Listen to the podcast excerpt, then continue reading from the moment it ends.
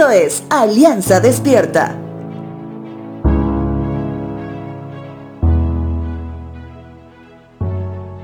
Muchas veces he escuchado decir a los padres que los hijos nunca volvieron a ser los mismos después de una etapa de crisis, tomando en cuenta la correcta definición de esta palabra, que no es ni buena ni mala. Simplemente una crisis es un tiempo donde se toman decisiones importantes que afectarán el resto de nuestra vida. A pesar que los padres expresan esa gran verdad sobre sus hijos con muchas emociones encontradas, pienso que es algo que todo padre debería haber sabido que pasaría. Simplemente no se preparó para ello. Ningún padre quiere, por ejemplo, que sus hijos crezcan y lleguen a la temida adolescencia. Pero déjame decirte algo, ese tiempo llegará. Los hijos en su momento vivirán más tiempo de sus días fuera de casa que dentro, por el colegio, por la universidad o por el grupo de amigos que escogió. En su momento también escogerán una esposa o un esposo y al formar un hogar muchas cosas cambiarán.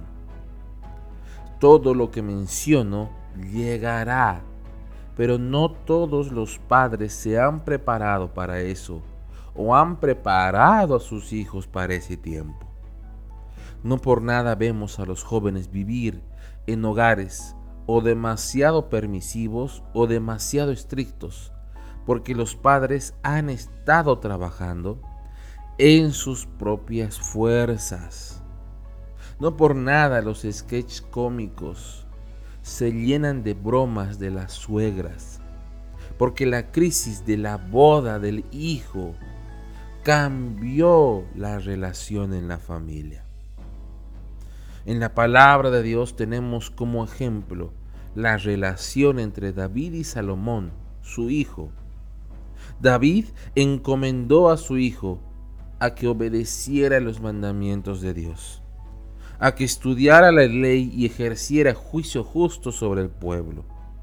David también enseñó a Salomón acerca de cómo reaccionar ante los enemigos y reconocer a los verdaderos amigos. En otras palabras, David reconocía sus limitaciones y animaba a su hijo a buscar a Dios el único que conoce sus propósitos. Es por eso que un amigo de David, el rey Hiram, en su momento dijo, en Primera de Reyes 5, verso 7, Alabado sea hoy el Señor por haberle dado a David un hijo sabio. Querido papá, sigue esforzándote a criar a tus hijos, pero recuerda, tus hijos le pertenecen a Dios antes que a ti.